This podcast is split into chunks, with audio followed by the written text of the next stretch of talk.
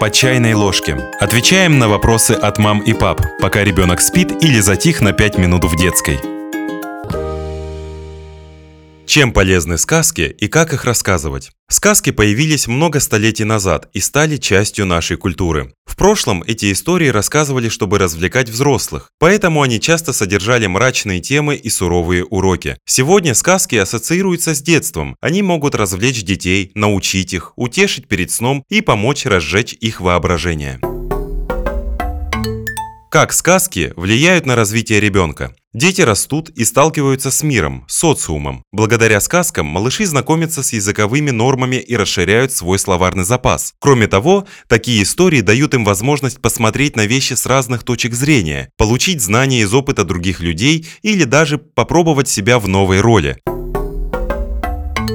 Также эти сказки развивают навыки решения проблем и повышают любознательность. Более того, сочинение сказок вместе с детьми – это отличный способ помочь им развить воображение, а также разобрать с ними такие сложные темы, как жизнь и смерть, добро и зло, ценности и желания.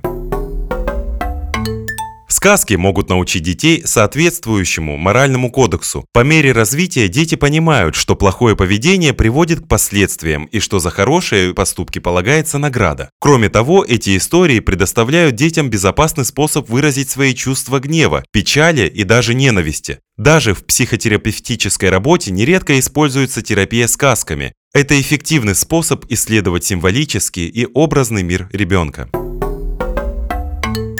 Могут ли сказки навредить? Маленькие дети склонны к эгоцентрическому взгляду на мир в силу своих еще не развившихся когнитивных способностей. Они часто могут оценивать действия других людей так, как будто сами прошли через подобный опыт и соотносить их с собой. Однако реальность не всегда такая, какой кажется, и это относится даже к тому, как мы воспринимаем самих себя. Следовательно, сказки могут влиять на поведение и взгляды маленьких детей определенным образом, Например, в сказках 18 и 19 веков женщины часто изображаются терпимыми и жертвенными, а мужчины – героическими защитниками. Красота приравнивается к добродетели, а уродство ассоциируется со злодейством. Это может оказать пагубное влияние на самооценку ребенка. Поэтому важно ответственно подходить к выбору сказок и любой другой информации для ребенка.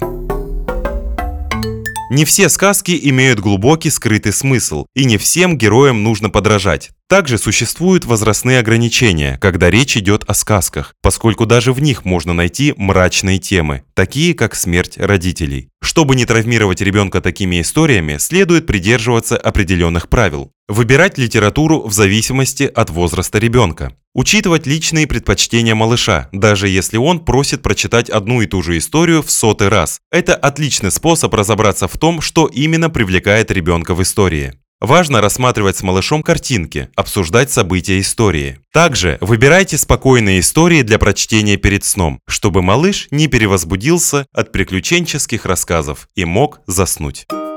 Подписывайтесь на подкаст «По чайной ложке», ставьте оценки, оставляйте комментарии и заглядывайте на наш сайт kuprum.media.